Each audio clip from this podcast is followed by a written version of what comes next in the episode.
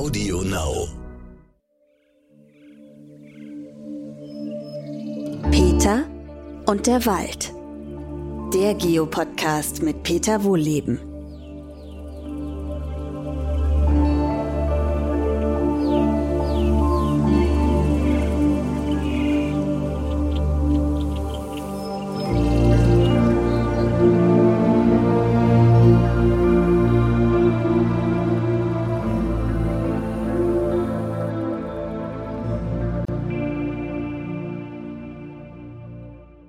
Willkommen zu meinem neuen Podcast. Heute spreche ich mit Luisa Dellert.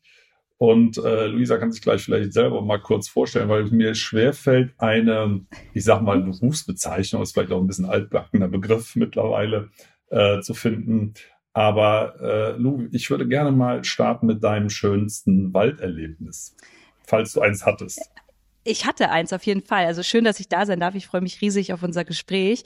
Äh, das schönste Walderlebnis hatte ich eigentlich immer mit meinem Opa damals. Also äh, als ich noch kleiner war, hatte der immer sein kleines Büchlein mit. Ähm, in dem hat er ähm, Blätter von unterschiedlichen Bäumen reingeklebt und dann musste ich mit ihm durch den Wald gehen und sagen, wozu welches Blatt gehört. Also ich denke, das ist so ein Klassiker, was man vielleicht auch als Kind macht. Ähm, das war immer mein schönstes Walderlebnis tatsächlich. Und heute nutze ich den Wald, um wirklich wirklich abzuschalten, einfach mal in den Wald zu gehen, ähm, das Handy wirklich wegzupacken und einfach nur spazieren gehen, finde ich richtig schön. Schön, dass dir das gelingt. Also bei mir ist das eher so, wenn ich äh, im Wald unterwegs bin, dann denke ich immer, oh, was haben die denn hier schon wieder gemacht? Und nein, das darf doch nicht wahr sein. Also außer man ist in wirklichen Schützenwäldern unterwegs, da gibt es ja nicht so schrecklich viel. Deswegen ist es, äh, sind Waldspaziergänge mit mir immer sehr anstrengend, am anstrengendsten für mich. Okay, ja, das kann ich mir vorstellen. Äh, da ich da aber eher Laie bin, ähm, muss ich sagen, freue ja. ich mich einfach, dass nicht so viele Menschen um mich herum sind und ich das Handy ähm, zu Hause lasse, beziehungsweise in der Tasche auf Flugmodus schalte. Ja, das ist, also ich, es ist ja auch richtig. Also es ist ja, ist ja wirklich auch immer noch schön, der Wald. So ist es ja nicht, aber mir fällt das halt, fällt das äh, wirklich ein bisschen schwer. Und ähm, wenn wir im Wald sind, sind wir eigentlich schon beim, beim Thema eines deiner, du hast ja ganz viele Themen. Ähm, wir kommen nach vielleicht auch nochmal auf deinen Bestseller zurück äh, mit dem Namen Wir. Ähm, da geht's ja, geht's ja auch um, ja, im Prinzip eine äh, Deutschlandaufnahme am Küchentisch, mhm. Wohnzimmertisch, wo auch immer. Äh, da spielt auch unter anderem das Thema Zukunft, Nachhaltigkeit eine Rolle. Und ähm, ja, also vielleicht nochmal die Frage an dich. Wer hat's erfunden, die Nachhaltigkeit? Wer hat's erfunden? Ich, ja, äh, weißt du das zufällig? Ich, ich würde sagen. Also wenn nicht, ist auch keine Schande. Die meisten wissen es nicht. Hat die Nachhaltigkeit überhaupt jemand an sich erfunden? Also den Begriff meinst du oder dass wir das leben sollten? Denn dass wir das leben nein, nein, sollten, also den, den Begriff.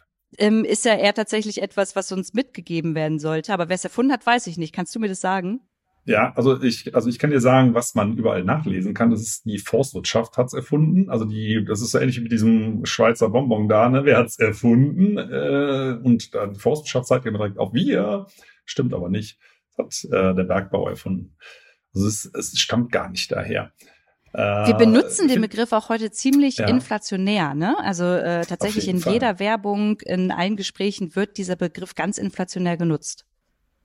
Und es gibt ja auch keine, ja, wie bei ganz, ganz vielen Begriffen, bei ganz simplen Begriffen wie Intelligenz, bei Sprache, äh, sonst was, gibt es auch beim Thema Nachhaltigkeit keine allgemeingültige Definition. Was wäre denn deine Definition?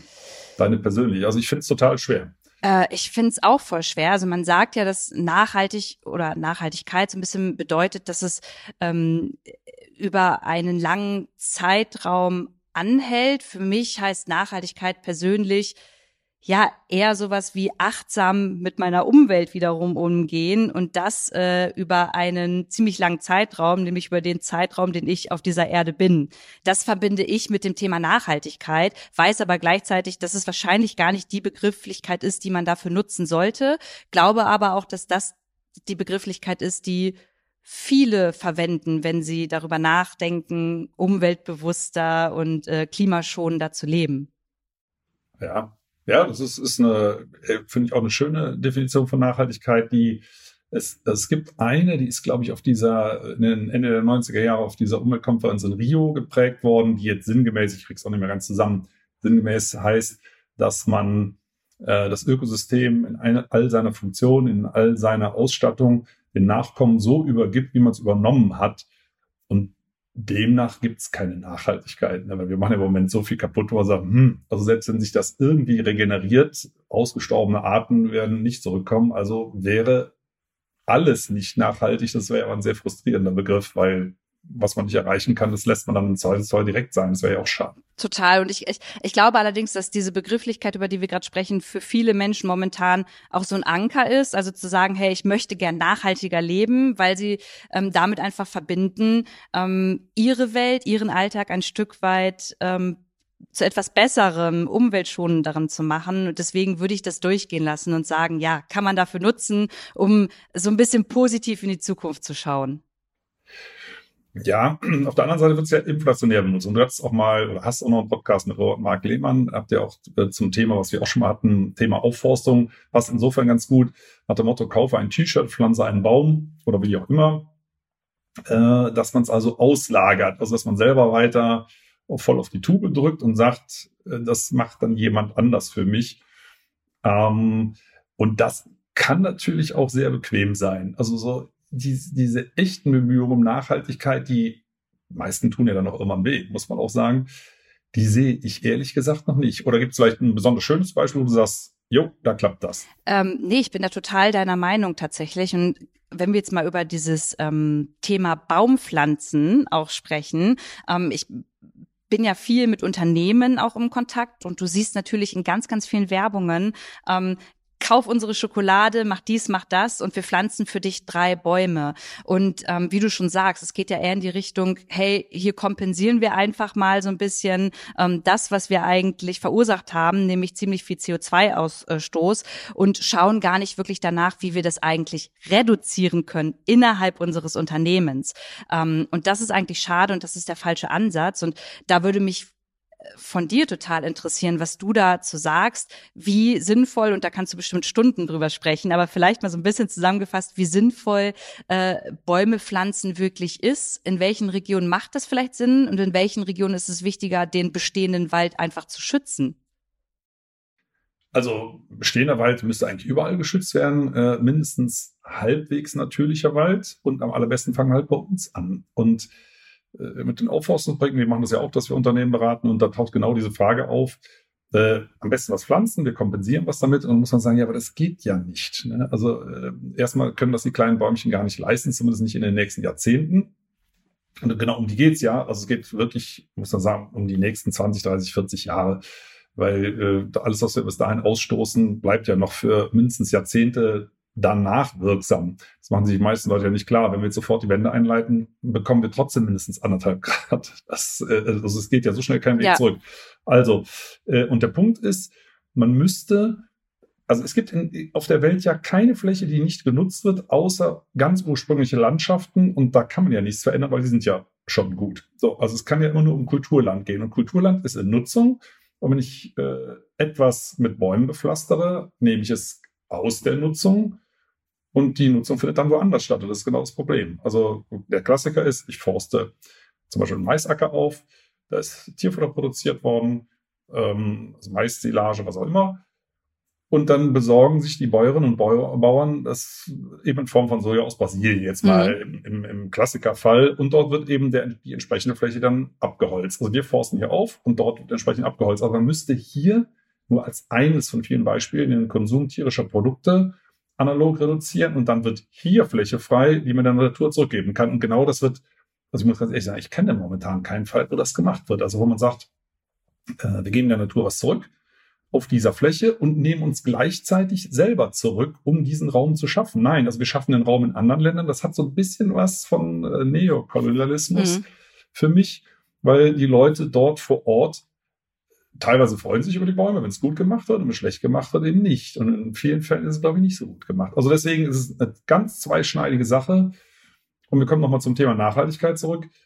Äh, da würde mich mal deine Sichtweise interessieren. Also streng genommen, wenn man mal ganz ehrlich ist, und tief in uns drin wissen wir das, glaube ich, alle, wenn wir sozial gerecht sein wollen, global, dann müssten wir unseren Standard hier vor allem reduzieren, äh, damit andere unter Umständen sogar ein bisschen aufholen können auf ein Level, wo man sagen, das ist insgesamt umweltverträglich.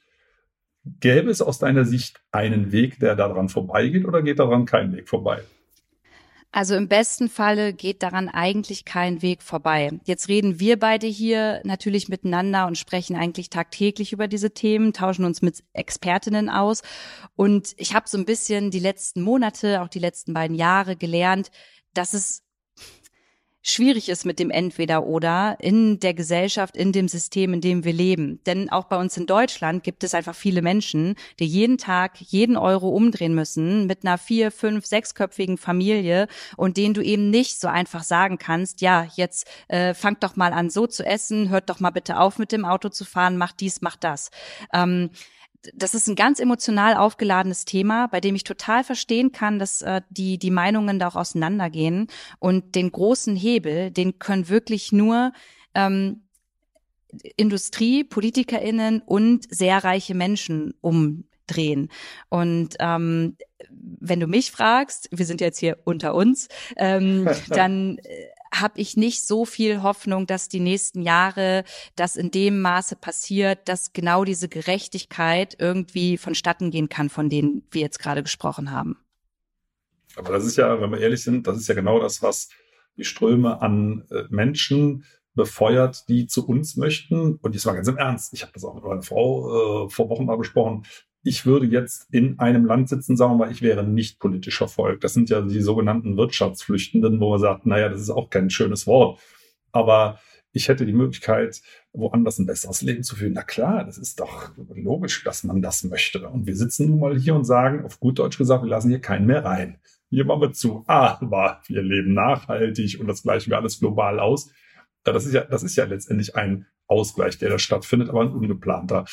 Äh, also das finde ich an der, an der Diskussion schwierig. Aber äh, du hast von Gesprächen geredet, ne? Und das, das finde ich auch von deinem Ansatz her sehr interessant, wo ich dachte, ah, also da bin ich zwar anderer Meinung, das heißt aber nicht, dass ich meine Meinung besser finde, aber ich komme da vielleicht nicht aus meiner Haut raus. Und zwar, so heißt ja auch dein, dein Bestseller, wir. Also man redet miteinander mhm. und man redet auch über Blasengrenzen hinweg, auch mit Leuten, die man vielleicht nicht so nett findet oder die eine Meinung haben, wo man sagt, geht eigentlich gar nicht.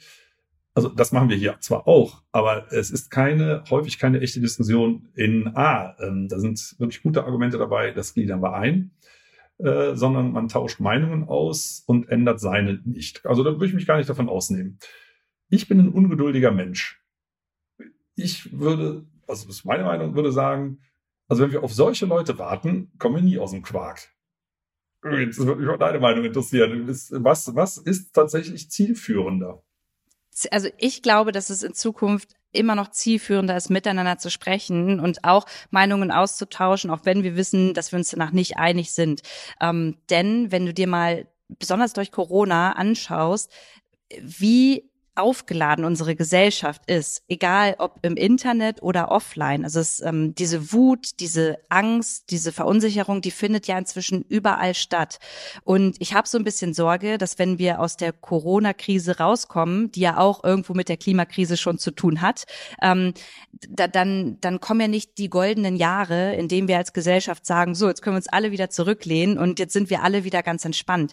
Ähm, ich glaube, dass, dass dieses Gefühl, dann noch aufgeladener sein wird von Verunsicherung. Und deswegen ist es meiner Meinung nach jetzt schon so wichtig, miteinander zu sprechen. Das fängt ja bei den banalsten Themen an, dass man sich beim Gendern total zerfetzt, ja, und ähm, nicht mehr miteinander redet, geht über die Impfung weiter bis hin zum Thema, ähm, ob wir das Tempolimit äh, irgendwie äh, hier einführen sollten oder nicht. Und ich habe für mich gelernt und entschieden, dass es wichtig ist, auch anderen Menschen zuzuhören. Dazu gehören für mich keine Menschen, Menschen, die äh, rassistisch denken, rassistisch handeln, diskriminierend handeln, ähm, sondern Menschen, bei denen ich das Gefühl habe, sie wissen es vielleicht noch nicht besser oder sie haben vielleicht einfach eine andere Meinung und die muss auch gehört werden. Ich glaube, sonst kommen wir einfach nicht weiter. Ja, aber es ist ein schönes Beispiel. Also sagen wir mal, ähm, äh, den, die Bereiche, die du äh, angesprochen hast, äh, rassistisch und so weiter, ist überhaupt keine Frage, äh, dass das keine guten Diskussionspartnerinnen und Partner sind. Umgekehrt sagen wir, jetzt in meiner Branche wären es halt die forstlichen Hardliner, äh, aber muss man nicht wenn man das breit hören will, auch mit denen reden. Das ist genau die Frage. Muss ich auch solche Leute, also ich möchte jetzt nicht forstliche Hardliner im Eintopf mit Rassisten hm. werfen, aber äh, das sind für mich, sagen wir mal, auch so betonfeste Positionen, wo sich seit Jahrzehnten nichts verändert. So, und bei Rassisten ist es ja auch so, das hat ja nichts mit Logik zu tun. Das ist eine Weltanschauung, äh, die eben einfach nicht akzeptabel ist. Und ähm, da gibt es gibt's ja ganz viele fließende Übergangsbereiche. Also muss man sich nicht trotzdem mit diesen Leuten auch persönlich auseinandersetzen? Also ich könnte das in vielen Fällen nicht, muss ich sagen. Mm, also das auf jeden Fall. Nur da gehen ja auch total die Meinungen auseinander, auch in meiner sehr aktivistischen Bubble. Ich persönlich, und das ist aber auch nur meine Einstellung, ich äh, rede auf Demos, auf die ich extra gehe, mit Corona-Leugnern und ähm, ob da jetzt Nazis dazwischen waren, das weiß ich nicht. Kann aber sein. Und ich höre trotzdem zu, weil ich verstehen möchte, wie sie denken, um dann vielleicht mit meiner Argumentation irgendwie doch noch mal durchdringen zu können und vielleicht noch mal zum Nachdenken anregen zu können. Ich weiß, dass vielleicht auch manche Menschen da total verloren sind und man das nicht schafft, aber ich finde es enorm wichtig. Und ja, du hast recht, auch mit ähm, Hardlinern aus den unterschiedlichsten Bereichen sollte man reden. Man sollte nur aufpassen, ähm, welche Meinung man wie gewichtet. Damit meine ich gar nicht, dass meine Meinung immer die richtige ist, aber man muss ja auch so ein bisschen überlegen, und das wird bei dir ja auch so sein, ähm, ist das nur eine Meinung oder basiert die auch auf Fakten? Und wenn, auf welchen Fakten? Wo kommen die her? Das ist ja genau das Thema, was wir jetzt während Corona mit äh, False Balance ein bisschen haben. Ähm, äh, wem schenkt man welche Aufmerksamkeit, welchen Glauben und worüber redet man in welchem Verhältnis? Ich glaube, das ist der springende Punkt. Ja, genau. Und natürlich darf man die eine eigene Meinung wichtiger nehmen. Das ist überhaupt keine Frage. Also man steht ja für, du stehst ja auch wirklich für was. Eine klare Haltung ist ja ganz wichtig. Also das ist immer so ein bisschen meine Sorge. Ähm, wenn man sich 100 Prozent korrekt verhält, also ich sag mal, ähm, dafür stehst du ja auch, wenn du auf äh, Instagram unterwegs bist, musst du Sachverhalte verkürzen. Und in der Verkürzung gibt es natürlich eine Gefahr. Äh, man wenn man Sachen positiv darstellt, dann fallen die negativen Beispiele hinten runter. Wenn man Sachen negativ darstellt, fallen die positiven Beispiele hinten runter. Und dann heißt es, ja, ja, aber es gibt ja auch, also ich, ich sehe das halt im Bereich Wald, es gibt aber auch äh, Forstbetriebe, die machen das ganz toll. Ja. Und wenn man aber in einem Statement die ganzen Ausnahmen erwähnt, dann verwässert das natürlich die Grundaussage. Das ist halt schwierig. Was, wie gehst du damit um? Ja, das ist total schwierig. Und ich glaube, dass es dir da ja auch so geht, weil du ja auch sehr in der Öffentlichkeit stehst. Ähm, ja, wie gehe ich damit um? Ich probiere wirklich immer zuzuhören, aber auch immer wieder klar zu machen, ja, jetzt geht es aber gerade um dieses Thema und äh, es ist halt im Internet inzwischen so, dass jeder das Gefühl hat, sein eigener Pressesprecher zu sein. Also wirklich die, die eigene Meinung ähm, rauszuhauen und ähm, gar nicht das Bedürfnis haben, auch ähm, etwas zu empfangen von einer anderen Seite. Und ähm, ich, ich glaube, das ist halt dieser springende Punkt, den ich angesprochen habe. Wir müssen wieder dahin kommen, dass wir mehr miteinander sprechen und auch zuhören. Also klar, ne, aussprechen können wir viel, aber das Zuhören, das ist ja das Wichtige und das findet halt nicht so statt. Und das wäre jetzt ein ganz neues Thema, das ich aufmache. Ich glaube und bin davon überzeugt, dass es genau ähm, diese Thematik, die wir hier besprechen, schon am besten in der Schule irgendwie geben muss, dass das da besprochen wird, weil die sozialen Medien, die werden nicht in zwei, drei Jahren verschwinden. Ganz im Gegenteil, die werden noch mehr Platz in unserem Leben einnehmen. Und besonders junge Menschen kann man halt jetzt darauf vorbereiten, wie man eine bessere Debattenkultur, würde ich es irgendwie nennen, ähm, auch im, mhm. im Internet umsetzen kann. Ja, aber apropos junge Generation, ähm, gibt es aus deiner Sicht Unterschiede äh, im Umgang mit dem Thema Nachhaltigkeit, Verständnis Nachhaltigkeit, Verständnis der, der Dringlichkeit äh, von äh, Lösungen für diese ganzen Probleme? Also wenn man es mal unterteilt in, ich sag mal, junge Schülerinnen und Schüler, ich sag mal so, Grundschulalter, die ja oft schon sehr, sehr gutes intuitives Verständnis haben von der Problematik, äh, dann die, die klassischen, nochmal, plus minus deine Altersgruppe und dann so äh, ältere Leute wie mich und äh, aufwärts. Gibt es da Unterschiede? In der Wahrnehmung, im Umgang? Kann ich dir nur aus äh, meiner Bubble heraus so ein bisschen mhm. tatsächlich berichten. Ähm, ich bin ja jetzt auch verstärkt auf TikTok unterwegs, guck mir das an. Das sind natürlich sehr junge Menschen. Ich habe auch junge Geschwister.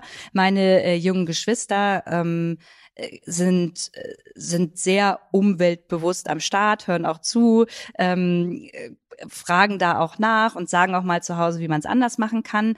Dann gibt es aber auch äh, Freunde von meinem Bruder, die äh, darauf gar keinen Bock haben. Die wollen neues Nintendo zu Hause haben und können nicht nachvollziehen, wie man auf eine Demo gehen kann. So. Und dann gibt es auch die ältere Generation, ähm, aller meiner Oma, die äh, ja schon zum Teil damit abgeschlossen haben und gar nicht mehr so verstehen, was man da jetzt überhaupt macht und sagen, ja, ja, macht ihr jungen Leute mal. Also ich glaube, das ist total unterschiedlich. Das sollte man nicht pauschalisieren und auch nicht einordnen. Ich glaube, dass die Hauptherausforderung ist, auch wenn wir beide wissen, dass die Klimakrise in Deutschland angekommen ist und das auch schon an etlichen Beispielen belegen können und sehen. Ähm, die Leute brauchen immer erst diese eine Katastrophe bildlich als Blockbuster gefühlt im Fernsehen, damit sie verstehen, dass es jetzt wirklich kurz nach zwölf schon ist. Und ähm, deswegen, äh, ich wünsche mir das nicht, aber ich wünsche mir, dass diese Bilder noch mehr in den Köpfen stattfinden, weil ich glaube, dann verstehen sie auch, dass wir wirklich ein großes Problem haben und vor einer sehr großen Herausforderung stehen. Ja, aber das, da sind wir eigentlich schon bei deiner Kernkompetenz, also einer deiner Kernkompetenzen, äh, Social Media. Ich bin da immer hin und her gerissen. Ähm, ich glaube, zu viel schlechte Nachrichten verträgt man nicht. Auf der anderen Seite muss man die gelb-rote Karte gezeigt bekommen. Ähm, und wenn man mal guckt, äh, was generiert Klicks, ne, da guckt man natürlich drauf, logischerweise, dann habe ich schon manchmal den Eindruck, dass Hiobsbotschaften, äh, Dinge, wo man sich empören kann, zu deutlich mehr Reaktionen führen. Vielleicht ist auch der Algorithmus dahinter, der, wenn da mehr Diskussionen stattfinden, äh, die Sichtbarkeit eben hochspült. Befördert das nicht eigentlich auch so, so ein bisschen eine ungute Diskussion, dass die positiven Aspekte dann hinten runterfallen? Also jeder, der, der so einen Kanal hat, guckt ja, oder ich weiß, wie, wie es dir geht, aber ich gucke natürlich drauf, was, was hat das für eine Reichweite, wie funktioniert das? Und mir sträubt sich das schon manchmal innerlich, wo ich sage, nee, also ich bringe jetzt nicht noch eine schlechte Nachricht. Hm, ich erzähle jetzt einfach auch mal, was ein Eichhörnchen macht zwischendurch zum Beispiel. Das brauchst ja auch. Stell dir mal vor, ich meine, nochmal, ja, Corona gerade, ich meine, wir, wir sind jetzt wieder mitten in der nächsten Welle. Da, da haben die Leute ja auch ganz andere Dinge im Kopf, ähm, mit denen sie sich beschäftigen. Und ich finde es auch wichtig, dass es da viel Positives dazwischen gibt und man sich da auch nicht beirren lässt. Ich glaube, trotzdem ist es wichtig, immer wieder auch auf die Dringlichkeit eben hinzuweisen, zu sagen, hey, da gibt es andere Menschen, andere Länder, die machen das und das richtig gut und dadurch ist das und das äh, passiert und hat sich verbessert. Aber es gibt eben auch Dinge, die richtig beschissen laufen, auch hier in Deutschland. Und wenn wir das nicht verändern, dann ähm, wird das nichts. Und ich glaube, du brauchst auch diese Bilder. Und das haben wir die letzten Jahre gesehen, wie viel Druck auch auf die Politik ausgeübt werden kann, wenn man erstmal versteht, ähm, in, in was für einer Situation wir uns eigentlich befinden. Deswegen bin ich bei dir. Ja, es braucht positive Bilder, auf jeden Fall. Ähm, die würde ich mir auch manchmal in den Nachrichten wünschen, tatsächlich. Irgendwie um 20 Uhr in der Tagesschau. Äh, und gleichzeitig ist es aber wichtig, diesen einen Katastrophen-Blockbuster, der ja keine ausgedachte Geschichte ist, sondern nur mal hier auch stattfindet, dass man den immer wieder auch mal ähm, ausspielt. Ja, also klar, ist halt die, die Gewichtung ist halt unterschiedlich. Ich mache das intuitiv. Ich muss ganz ehrlich sagen, ich habe, weil ich auf Facebook, äh, Instagram und äh, Twitter unterwegs bin und mache halt alles selber und mache das quasi äh, aus der Hand raus, wenn ich irgendwo unterwegs bin, mache ich halt irgendein verwackeltes Video oder so. Äh, also bin da jetzt kein Profi, ich mache es halt einfach. Aber ähm, sinnvoller wäre es wahrscheinlich, sowas ein bisschen durchzuplanen, vermute ich mal. Ähm, äh, es ist halt immer die Frage, wie, wie bringt man Botschaften äh, so unter, ohne sich zu verbiegen auf der einen Seite, aber auf der anderen Seite auch ohne Leute zu verschrecken oder einzulullen. Also wie gesagt, das könnte man ja mit vielen Positivbeispielen, alles ist schön, alles ist rosa-rot.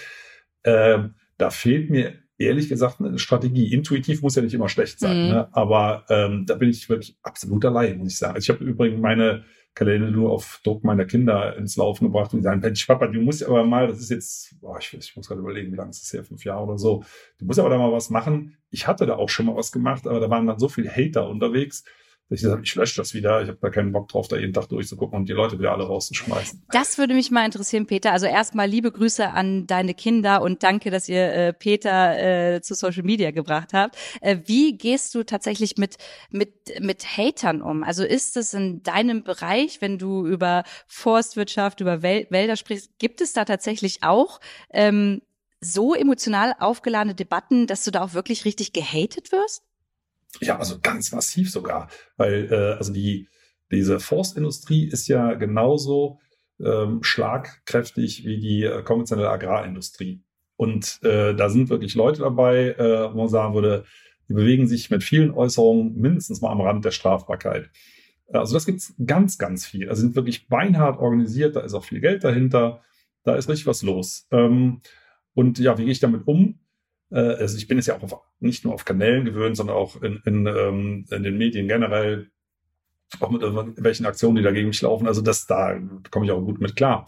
Aber ähm, auf Social Media muss ich ganz klar sagen, sperre ich solche Leute, weil ich einfach denke, äh, also wenn es nichts, also wenn jemand andere Meinung hat, kein Problem. Damit komme ich gut zurecht. Aber wenn, wenn jemand beleidigend wird oder äh, wenn jemand anfängt, äh, so verschwörungstheoretisch Dinge zu äußern oder wirklich völlig an jeder Wissenschaftlichkeit mhm. vorbei, da habe ich dann keine Lust, alle Studien nochmal zu zitieren. Ich glaube, solche Leute überzeuge ich sowieso nicht. Und die, das sind für mich eigentlich Trittbrettfahrer, äh, die ähm, die Dinge verwässern. Also das, aber das ist eine Zeitfrage. Ich weiß nicht, wie machst du es bei dir? Wenn bei dir jemand aufschlägt, sag mal, du, du hast ein Thema und äh, da sagt jemand, alles Quatsch, stimmt überhaupt nicht Mhm. Das ist ja keine Meinung. Das ist eine mhm. Meinung, aber es ist äh, keine konstruktive Meinung. Also ich, ich habe sogar ein ganz aktuelles Beispiel von letzter Woche, glaube ich. Äh, Twitter ist ja eine Plattform, ähm, wo du sehr verkürzt Inhalte wiedergibst und ähm, man schon das Gefühl hat, dass dort viele Menschen darauf warten, dass du etwas äh, veröffentlichst, damit sie es extra be bewusst falsch verstehen können, um sich dann zu empören. Also so diese Empörungskultur. Genau. Und das hatte ich erst vor einer Woche und ähm, bin auf Twitter auf äh, Platz eins getrendet. Und ähm, inzwischen muss ich sagen, berührt mich das nicht mehr. Also ich habe die App dann einfach gelöscht und da warte dann ein, zwei Wochen und fange auch überhaupt nicht an, da zu diskutieren, sondern lass diesen, diese Wut, diesen Frust, äh, dieses Hämische, das lasse ich einfach raus, ähm, weil ich das nicht mehr, ich nehme das nicht mehr persönlich. Ich denke mir. Aber du lässt das alles stehen, oder? Genau, also, ja, ja, ich, ich hab, genau, äh, ich habe das alles stehen lassen. Blödsinn, die ist ja krank im Kopf. Also so Sachen, das wird so, also krank im Kopf wäre das eine Beleidigung, das würdest du auch stehen lassen, oder? Ja, ich, also ich habe es auch auf Twitter alles stehen lassen und ich okay. wurde da jetzt auch beleidigt. Ähm, weil ich mir denke, das ist ja nicht letztendlich mein Fußabdruck, den ich da lasse, sondern der der Menschen. Und ähm, das zeigt nicht mein Charakter, sondern deren Charakter. Und ähm, da müssen die mit klarkommen. Wenn es aber wirklich äh, harte Beleidigungen sind, ähm, besonders während der Bundestagswahl, ja, wenn ich mich politisch geäußert habe, da äh, hatte ich sogar, also das das höchste aller der Gefühle war tatsächlich, dass ich etwas im Briefkasten hatte. Ähm, ich habe auch Morddrohungen bekommen. Das gebe ich dann natürlich sofort zur Anzeige und das ist auch nicht mehr schön. Aber, aber wenn das so diese diese Klassiker der Empörungskultur sind, da sage ich gar nichts mehr, weil das mich so viel Zeit und Nerven kostet. Und in der Zeit kann ich noch mal drei Sachen tun, die irgendwie ähm, positiven Effekt auf die Menschen haben, die wirklich Bock haben, sich mit mir auseinanderzusetzen. Ja, es ist auch die Frage, als was du deine Kanäle begreifst jetzt. Äh, ist es für dich eher, eher eine Diskussionsplattform oder eine Informationsplattform? Mm, teils, teils. Ich würde sagen, das fände ich nämlich auch interessant, wenn du mir das gleich mal erzählst. Ich habe viel gelernt durch diese Plattform. Also ich konnte früher ganz schlecht mit Kritik umgehen, wirklich ganz schlecht. Ich hatte immer das Gefühl, also ich hat, war immer von mir überzeugt, dass meine Meinung die Meinung ist. Und wenn mir jemand gesagt hat, hey, du hast da einen Fehler gemacht oder denk doch nochmal darüber nach, damit konnte ich gar nicht umgehen. Das musste ich aber die Jahre, wenn du in der Öffentlichkeit stehst, lernen. Und das habe ich auch gelernt und bin heute richtig froh darüber, ähm, weil dadurch voll konstruktive Gespräche auch auf den Plattformen, außer auf Twitter, ähm, tatsächlich äh, umgesetzt werden und ich voll viel daraus lerne und andere Menschen wiederum auch. So und ähm, ja, deswegen ist das so zwischen Information und Austausch äh, nutze ich diese Plattform und habe da echt viel draus lernen können. Und das interessiert mich nämlich bei dir, Peter. Ist es so, also kannst du gut mit Kritik umgehen und kannst du dann auch so, was heißt Fehler zugeben, aber kannst du auch sagen, ja stimmt, da hast du recht, da muss ich vielleicht einfach noch mal drüber nachdenken und drei Schritte zurückgehen. Also das habe ich äh, sogar schriftlich gemacht. Hm, wenn man meine älteren Bücher anschaut, habe ich zum Beispiel ein ganz anderes Verhältnis zum Thema Jagd. Damals bin ich zum Beispiel davon ausgegangen, ja, man muss mehr Rehe und Hirsche schießen, sonst wachsen die kleinen Bäume nicht. Bis ich irgendwann gemerkt habe, nee, das stimmt überhaupt nicht. Ähm, habe mir verschiedene Sachen angeguckt, auch bei anderen Leuten und gesehen, nee, es ist eigentlich eine Frage der Forstwirtschaft. Das würde ich auch zu weit führen, aber da habe ich wirklich eine komplette Kehrtwende gemacht. Mittlerweile sage ich, Jagd gehört abgeschafft. Habe ich, wie gesagt, bis vor, neulich mal sagen, sechs Jahren vertreten, nein, es muss sogar mehr geschossen werden. Ähm, ich habe, äh, äh, also meine Frau auch die Ernährung umgestellt. Also wir sind ähm, seit jetzt drei Jahren Vegetarier, also fast Veganer. Also wir essen noch ähm, Eier von unseren eigenen Hühnern. Oh, das machen wir auch. ja, ne, also deswegen ist es mir auch egal, was für eine Kategorie ich da ernährungstechnisch falle, aber da haben wir wirklich eine komplette äh, Wende vollzogen, weil es aus verschiedenen Gründen für mich einfach nicht mehr geht. So. Äh, also da gibt's immer Diskussionen und Auseinandersetzungen. Aber die Frage war ja auch auf Social Media bezogen, da grätscht jetzt irgendjemand rein. Wenn das fundiert ist, wenn jemand sagt, ich habe dazu eine andere Untersuchung, dann kann man sich damit auseinandersetzen, solange das nicht beleidigend wirkt, wird. Ne? Das ist was, da habe ich einfach keine Lust mehr drauf. Mhm. Also ich, äh, wir, wir setzen uns ja gerade gerichtlich auseinander, auch mit Forstverwaltung äh, und was wir angestoßen haben. Also ich also da habe ich kein Problem mit, mich mit Leuten auseinanderzusetzen. Oder äh, wir laden uns hier in die Waldakademie auch die Kritiker ein, also die wirklich die Bösesten, die mich äh, privat kaputt machen wollten. Ne? Auch mit denen reden wir hier. Also das schon. Interessant. Aber, Darf ich aber dich, öffentlich, ja. Da muss ich eine Zwischenfrage stellen, Peter. Entschuldige, also, äh, jetzt interviewe ich dich hier. Äh, ja, das ist ja gut. Wie, wie reagieren denn deine größten Kritiker auf dich wenn die dann wirklich vor Ort mit dir zusammen sind? Also schlagen die dann immer noch diese Töne an, die sie auch öffentlich anschlagen würden, wenn du nicht daneben stehst? Natürlich nicht. Also das allererste ist, was von dieser Seite kommt, ist dann, äh, äh, ist das vertraulich. Also mir wäre das egal. Also wenn Leute, die mich öffentlich ans Kreuz schlagen, äh, da hätte ich auch kein Problem damit, dass wir auch sowas öffentlich machen. Aber gut, ne, wenn das gewünscht ist, machen wir es vertraulich. Und dann sind das sehr freundliche, sehr nette Gespräche. Und das ist nämlich genau der Punkt. Äh, das ist ja mittlerweile eine Plattitüde, dass man sagt, im Internet verroht ähm, diese Auseinandersetzung. Das ist das, worauf ich keine Lust habe. Ich habe kein Problem damit, mich fachlich, sachlich oder auch sogar emotional mit Leuten auch richtig zu streiten. Übrigens auch mit ähm, Freunden machen wir das, ne? also politisch. Das sind ähm, zum Beispiel ein, ein befreundetes Ehepaar. Äh, der Mann wählt auch CDU, fährt Sportwagen, ordentlich Gas geben, Autobahn, Tempolimit kommt überhaupt nicht in Frage. Da fetzen wir uns richtig, sodass äh, seine Frau häufig sagt, ja, mach mal langsam. Ich sage, nee, ich liebe sowas. Ne? Also das, diese Reibung, toll, kann ich gut und, und die wollen mir ja Gutes. Ähm, aber auch mit Leuten, die mir nicht so gut gesonnen sind, kann ich prima machen. Aber online einfach mal so Bemerkungen rausgerotzt schriftlich, da habe ich keine Lust dazu. Mhm. Ich weiß nicht, wie es dir geht. Ja, kann, äh, kann ich total nachvollziehen. Und ich lade äh, auch immer zum Gespräch ein. Äh, bei mir ist es ja so, dass ich oft und ähm, das tatsächlich zu 99 Prozent, muss ich sagen, äh, von Männern ähm, in diese Influencer-Schublade gesteckt werde. Du hast eingangs gesagt, du weißt gar nicht, wie du mich vorstellen sollst. Ja, stimmt. Ähm, das wäre auch schön, wenn du das noch sagst. Genau, ich habe äh, ich habe nach meinem Abi habe ich eine Ausbildung zur Kauffrau für Bürokommunikation gemacht, habe dann bei meinem Papa im ähm, Dachdecker Handwerkbetrieb angefangen, mit dem Photovoltaikanlagen gebaut und war dann auf Instagram, habe mich da angemeldet, wollte aber einfach nur privat ein bisschen gucken. Und ich war damals einfach zur richtigen Zeit am richtigen Ort, bin dann das geworden, was ich heute bin und man würde sagen Influencerin. Ich, ich mache aber auch viel mehr Moderation, Beratungen und sowas. Aber genau. sobald du in diese Schublade gesteckt wirst, kannst du dir vorstellen, ähm, dass das keine Schublade ist, in der ähm, mit dir wirklich konstruktiv gesprochen wird, sondern die dich abstempeln unter Mann, das ist ja die, die den ganzen Tag Werbung macht und irgendwelche Rabattcodes raushaut und mhm. äh, sich schwingt ja, und ähm, diesen ganzen Gedöns macht. Aber was du ja gar nicht machst, ja. Mache ich alles gar nicht, genau. Und selbst wenn das Menschen machen, es hat jede Person seine Daseinsberechtigung und da mhm. möchte ich auch gar nicht reinreden. Ähm, und da, da kommt es gar nicht zu konstruktiven Gesprächen. Und die Menschen lade ich aber dann ein und sage, hey, lass mal telefonieren oder lass mal äh, live auf Instagram gehen und miteinander sprechen. Können wir gerne machen. Ähm, es ist bisher tatsächlich noch nie vorgekommen, dass dann jemand gesagt hat, ja, ich würde in der Öffentlichkeit genau darüber mit dir reden, was ich dir an den Kopf geworfen habe. Und das sagt dann irgendwie auch schon wieder ganz schön viel aus. Ja, und das, deswegen fand ich das eigentlich schön, auch was du mit deinem Buch gemacht hast. Das ist ja letztendlich genau das. Also man sagt, äh, live in Farbe, Auge in Auge, unterhält man sich mal mit, mit Leuten, wobei viele, die ja auch äh, wohlgesonnen waren oder vom Thema her, äh, nicht unbedingt abweichen. Aber das spielt ja nicht gar keine Rolle. Äh, ob das jetzt nett ist oder nicht, ist ja gar nicht der Punkt, sondern es ist eben das persönliche Gespräch. Ne? Nichtsdestotrotz, gerade ähm, ne, die, die große Klammer ist ja Umwelt, Nachhaltigkeit, was auch immer, zumindest ähm, das, wo wir unsere großen Schnittmengen haben, wobei in Politik, ach, wir haben ganz viele Schnittmengen, so ist es nicht. Aber äh, da finde ich nach wie vor Social Media super wichtig, weil wir sind mittlerweile gewohnt, uns auch in kleinen Häppchen zu informieren. Und da würde mich für, von, von deiner Seite aus, weil du wirklich sehr viel kompetenter bist als ich, äh, mal interessieren, was, was würdest du mir denn empfehlen? Ich bin ja im Moment auf allen dreien unterwegs. Mhm. Facebook, Instagram, äh, Twitter. Und nach meiner Einschätzung bisher ist es so, dass Instagram eher für etwas jüngere Leute ist, also mal eine Generation jünger als ich.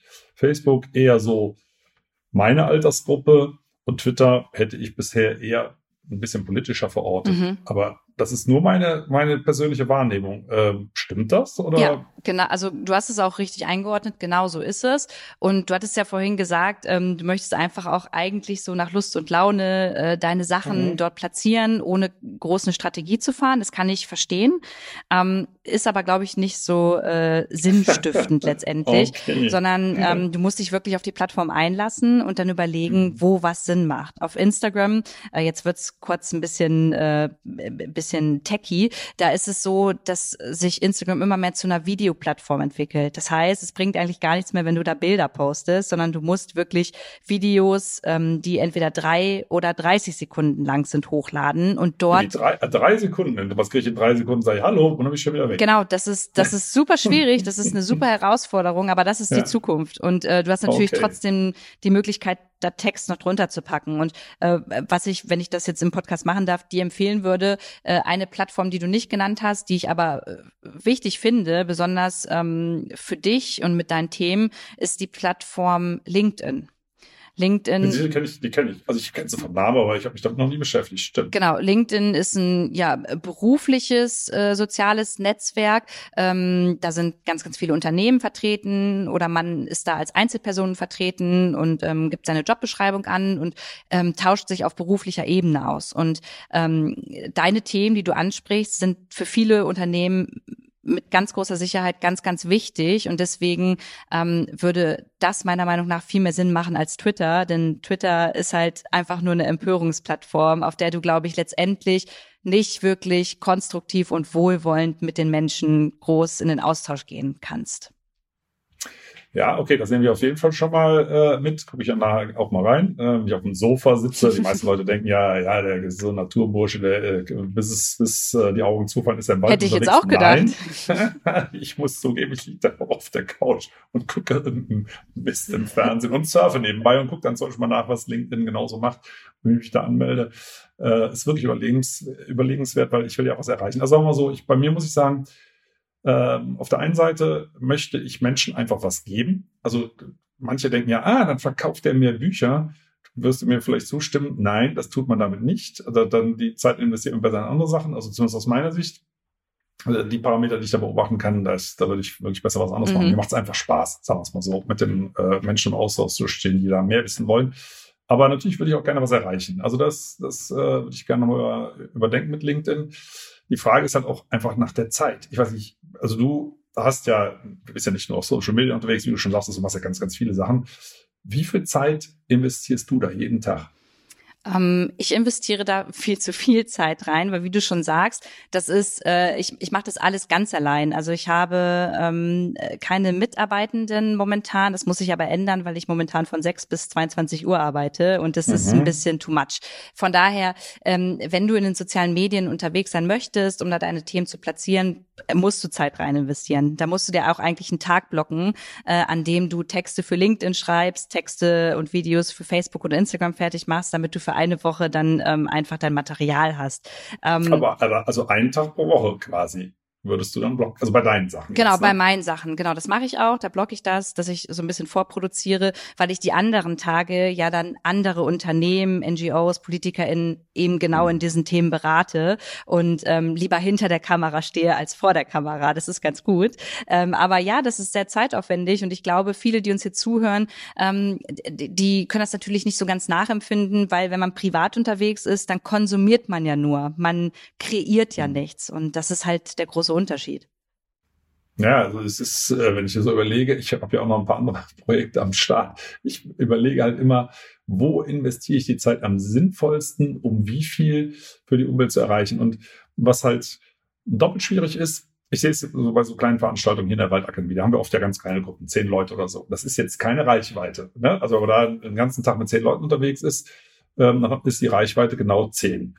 Äh, trotzdem ist so innerlich bei mir so ein Gefühl, wo ich denke, ja, egal. Also für mich zählt jedes einzelne Gespräch. Das hört sich jetzt vielleicht ein bisschen hochtrabend moralisch an, aber, aber so ist das, weil es mir natürlich auch was ganz anderes gibt. Ähm, dass wenn man, wenn man wirklich in ganz kleinen Gruppen unterwegs ist, würde ich, erreiche ich natürlich bei weitem nicht so viel, als würde ich jetzt, ja, äh, entsprechend viele Menschen über Social Media erreichen wollen. Also, also wie, wie gehst du mit so einer Balance für dich selber um? Also ich treibe mir Umweltthemen auch total an oder auch soziale Themen, das kann man ja letztendlich auch gar nicht trennen. Mhm. Also das stimmt, Peter. Ich möchte dazu noch mal sagen, dass auch wenn du mit zehn Menschen in den Wald gehst, ähm, werden diese zehn Menschen nach dieser Veranstaltung ihrer Familie, ihren Freundinnen oder vielleicht auch jemanden ganz anders davon erzählen. Von daher ähm, sind es ja auch schon äh, irgendwo ja ähm, Influencer, vielleicht im, im Offline-Leben, äh, die das weitertragen. Ne? Also das muss man irgendwie auch immer im Hinterkopf ja, haben.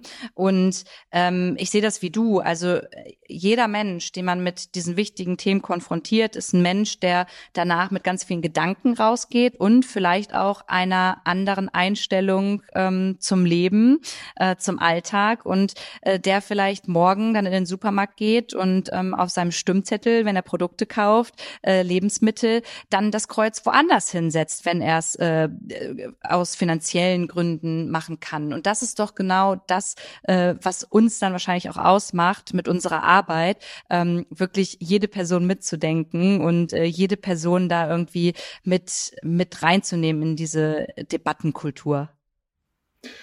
Finde ich einen, einen sehr schönen Ansatz. Was mich zum Schluss noch interessiert, äh, also jeder Mensch, der so angetrieben ist von einem Wunsch nach Veränderung, so wie du und ich würde mal sagen, das ist, in, in, vielen Bereichen sind wir da, glaube ich, ziemlich ähnlich unterwegs. Wie schaltest du ab? Weil ich glaube, bei dir ist das noch schwieriger als bei mir. Also ich bin ja dann auf der Couch und esse vielleicht äh, ungesunde Chips und gucke irgendeine, keine Ahnung was für eine Sendung. Ähm, bin ja nicht im Wald. Mhm. So, du bist umgeben von, ich keine Ahnung, wie, wie sitzt du auf dem Sofa? Hast du dann ein Handy oder Tablet oder irgendwas? Ja, also ich also, kann, also das heißt, ich, kann hier bei mir nicht abschalten. abschalten. Genau. Also wenn ich dir jetzt wirklich sage, wie ich am allerliebsten abschalte, dann sage ich das mit dem Bewusstsein, ähm, dass das natürlich auch dem widerspricht, ähm, was ich eigentlich leben möchte, weil am besten abschalten. Für mich habe ich äh, für mich entschieden, ist tatsächlich Norwegen. Wenn ich ganz weit weg bin in Norwegen ähm, und auch mein Handy zu Hause lasse und den ganzen Tag äh, mir im Fjord das Wasser anschaue, die Natur und ringsherum niemanden um mich herum habe, dann ist es Abschalten für mich. Und ich schalte lieber ähm, einmal im Jahr zwei Wochen gar nicht ab äh, oder ganz ab und habe dann das Jahr über immer mal kleine Pausen. Aber dieses richtige Abschalten, das findet für mich tatsächlich in Norwegen statt. Ich liebe Norwegen. Ja, kann ich gut nachvollziehen, weil da ist ja wirklich, da gibt's ja Gegenden, da ist ja also Zivilisation praktisch nicht fühlbar. Aber es ist witzig, weil es, also dann schalten wir genau umgekehrt ab. Also bei mir ist es auf der Couch mit dem ne, Handy in der Hand, wo ich natürlich gucke ich auch manchmal berufliche Sachen nach, aber eher weniger. Ähm, und bei dir ist es anders. Aber wenn, wenn ich draußen bin, rattert das bei mir. Ich scanne die Landschaft, ist hier irgendwo ein Kahlschlag, äh, was haben die hier wieder gemacht? Äh, das ist ja bei dir zum Glück nicht so. Also ich wünschte, ich wünschte, äh, äh, ich könnte mal tauschen, du vielleicht auch. Couch mit Chips äh, und Handy gegen Norwegen. Also wäre ich sofort dabei. Du wahrscheinlich eher nicht, ne? Also ich, ich würde tatsächlich gerne mit dir tauschen, insofern, als dass ich ähm, mal mit deinen Augen ähm, durch den Wald gehen wollen würde. Also das, was du in deiner Akademie machst, ist ja wahrscheinlich das, dass du deine Augen einmal mhm. äh, quasi abgibst an die Menschen, die mit dir durch den Wald gehen, damit sie das verstehen. Und ich glaube, das ist ein ganz wichtiger Punkt. Und ähm, das ist etwas, was auf meiner To-Do steht, damit ich eben auch so ein bisschen achtsamer damit äh, umgehe, ähm, mit meiner Umwelt. Und das ist für dich vielleicht ein kleines Laster, dass du jetzt irgendwie irgendwie trägst, weil du da nicht abschalten kannst. Andererseits ja total wichtig. Ja, also ich mache das ja auch gerne. Mir macht das ja auch Spaß. Also das ist ja das, was ich am liebsten mache, mit Menschen draußen reden. Aber es hat die kleine Nebenwirkung, dass du dir je nachdem vielleicht in Norwegen ein anderes Plätzchen suchen musst, weil du dann merkst, ups, hier sind doch so ein paar Sachen, die möchte ich eigentlich nicht sehen, äh, wenn ich in die Landschaft rausgucke. Aber ähm, äh, mal die Spaß beiseite. Äh, das ist, das hilft ja auch. Ne? Das hilft ja auch, Sachen realistisch zu sehen. Dabei hilfst du den Menschen ja, Sachen einfach klarer zu sehen. Darum geht's ja letztendlich. Auf ne? jeden Fall. Ehrlicher zu sein auch. Ähm, und in dem Sinne, äh, liebe Lu, bedanke ich mich ganz herzlich für das Gespräch. Ähm, du hilfst Menschen jeden Tag dabei. Ich finde das ganz, ganz wichtig und das motiviert übrigens auch mich, ne, wenn ich das sehe. Wir, wir sind ja alle nicht alleine. Wir sind ja, es ist ja letztendlich, ich würde fast sagen, doch die Mehrheit der Bevölkerung, die teilweise schon viel weiter ist als die Politik, da dürfte sich Politik deutlich mehr trauen. Auf jeden Fall. Äh, na, ja, weil, weil es, die Leute warten ja nur darauf, also viele Menschen zumindest, ne, dass sich jetzt was in Bewegung setzt. Wir haben ganz, ganz viele Sachen auf der Agenda. Ähm, und wir haben ja jetzt andere Kapitäninnen und Kapitäne am Ruder. Und ähm, auch wenn man da bei manchen Sachen äh, im Koalitionsvertrag geteilter Meinung sein kann, glaube ich, wir sollten ähm, der neuen Regierung erstmal eine Chance geben, sich zu beweisen. Oh, aber sie kritisch begleiten natürlich. Und ich denke, das werden wir beide machen. Bin ich voll bei dir und vielleicht sprechen wir in einem Jahr genau darüber, dass wir mal kritisch auf das erste Jahr der neuen Bundesregierung schauen. Genau, weil versprochen war ja, dass es jetzt erstmal flott losgeht. Ne? Und äh, das können sie ja machen. Richtig, richtig flott. Ich bin gespannt. Ich auch. Also dann, alles Gute, vielen, vielen Dank. Und wir hören uns, das kann ich euch sagen, auch ähm, auf deinem Podcast. Genau, da sehen wir uns auch. Aber vielen Dank, dass ich hier vorbeischauen durfte und äh, allen, die zugehört haben, äh, alles Gute. Ja, das wünsche ich auch. Vielen Dank. Tschüss.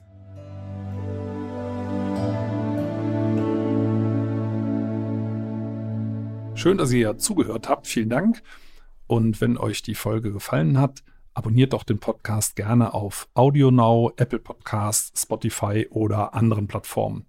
Und über eine Bewertung bei Apple Podcasts würde ich mich auch sehr freuen. Übrigens könnt ihr dort auch gerne kommentieren.